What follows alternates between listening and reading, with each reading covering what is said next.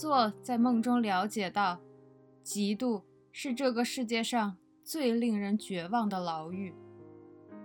之所以这么说，是因为那是囚犯自己把自己关在其中的，并不是有谁要强行把他投入牢中，是自己进去，还从里面上了锁，再自行。把钥匙扔出了铁格之外，而这个世界上，知道他幽闭在那里的人，一个都没有。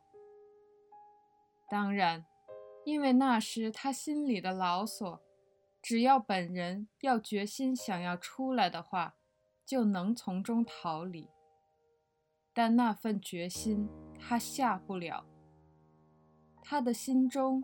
已经变得和石壁一般坚硬了，那正是嫉妒的本质吧。喉咙干得冒烟，坐从冰箱里拿出橙汁，倒出了好几杯来喝。然后，他坐在窗前，一边看着窗外的天渐渐亮起来。一边平复着被情感的大浪打乱的身心，他在思考：这个梦到底意味着什么呢？是某种预言吗？还是象征性的信息呢？或是想要向自己传达些什么呢？做想到。这或许是自己都不了解的真正的自己，想要破壳挣脱而出，也说不定。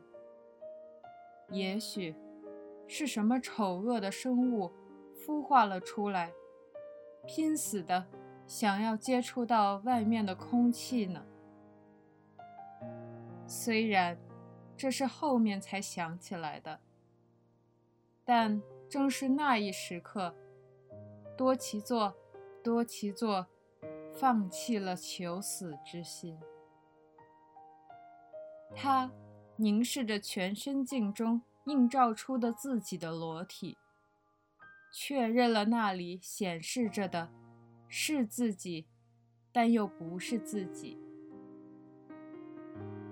那个夜晚，在梦中有生以来第一次体会到了。类似嫉妒的情感。天亮时，那些与死之虚无朝夕相对的那五个月的黑暗的日子，已经在他的身后了。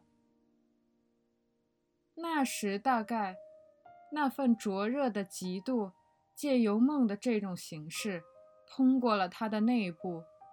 与此前执拗地纠缠着他的那向死之心相抵，消除至尽了吧？就像是猛烈的西风吹散了厚厚的云层那般。这是做的推测。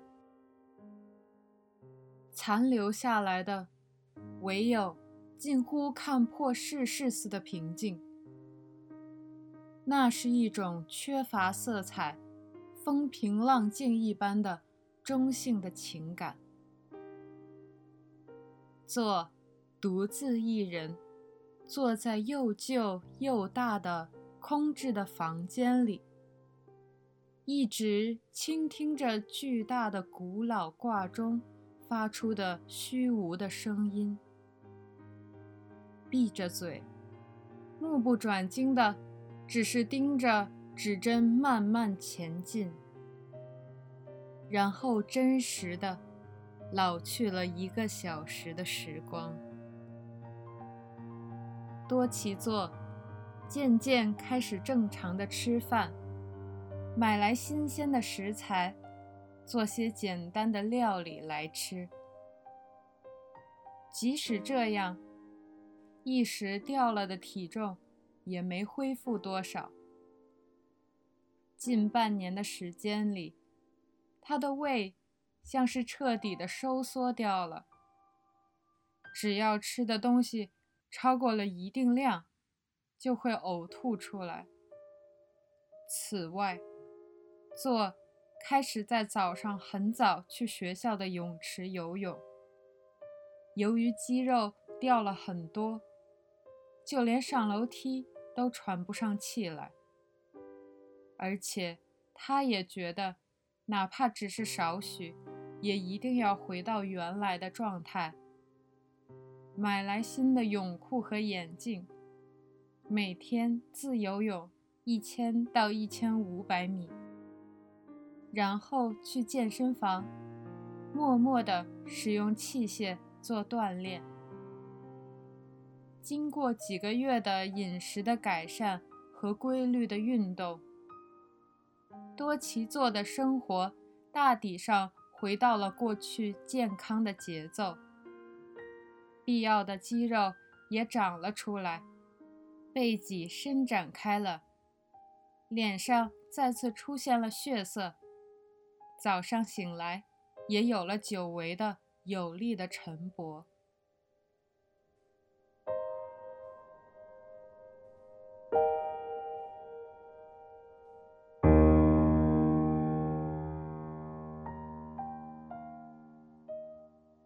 正好那个时候，母亲难得独自来了东京。也许是做最近的言行举动有些异常，正月里也没有回家。母亲因为担心，来探望他了。当母亲看到他时，惊得都说不出话来。仅仅数个月不见，儿子的外表发生了那么大的变化。但做告诉他，这不过是因为人长大了自然的变化。我现在需要的，只是几套能适应新的身体的衣服。母亲欣然接受了这个解释，想着。这大概是男孩子成长的必经之路吧。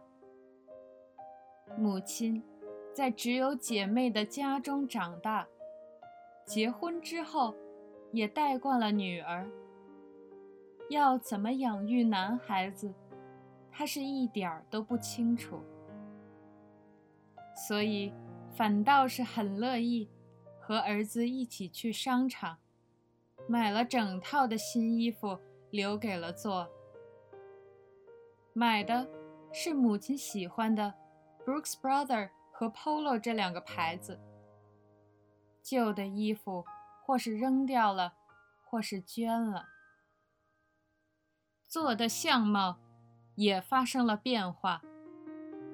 照镜子的话，映照出来的已经不是那个看上去肉乎乎的，虽然端正。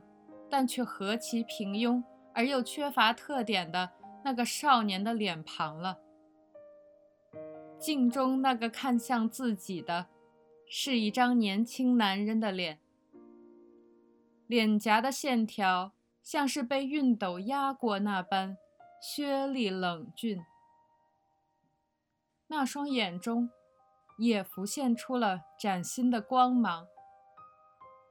这是连他自己都未见过的孤独而无所欲求的光芒。他的胡子也忽然变得浓密了，到了每天早晨都要刮的程度。连头发也长得比以前更长了。对于自己新得到的样貌，做并没有特别的中意。既不喜欢，也不厌恶。那不过是张假面，因为方便拿来凑合着用罢了。但他还是觉得庆幸，自己现在拥有的，至少已经不是之前那张平庸的脸了。不管怎样，过去那个名为多奇座的少年。已经死了，他像是消失在了那片荒芜的黑暗中一般，停止了心跳，被埋藏在森林的一块小小的平地里，静悄悄的、秘密的，在人们还在沉睡的破晓之前，连一块墓碑也没有。现在站在这里的，有着呼吸的，是内部被替换了的崭新的多奇座。但是，知道个中奥妙的，除了他自己之外，一个人也没有。他自己也不想把这个真相告诉任何人。多奇座。依旧东奔西走的去看各处的车站，画着车站内部的素描，一节不落的上着大学里的课。早晨起来冲澡，洗干净头发，吃完饭后一定会刷牙。早晨会叠被子，把自己的衬衫熨平整。他努力着。尽量让自己不空闲下来，晚上读大约两个小时的书，大多是历史或是传记。这样的习惯很久以前就养成了，依照着这些习惯做的生活得以继续了下去。但是，他已不再相信完美的共同体。也不再感觉到化学反应般的温暖了。做每天在浴室的镜子前端详自己的脸一会儿，然后一点一点地从心里去熟悉这个被替换了的新的自己的存在。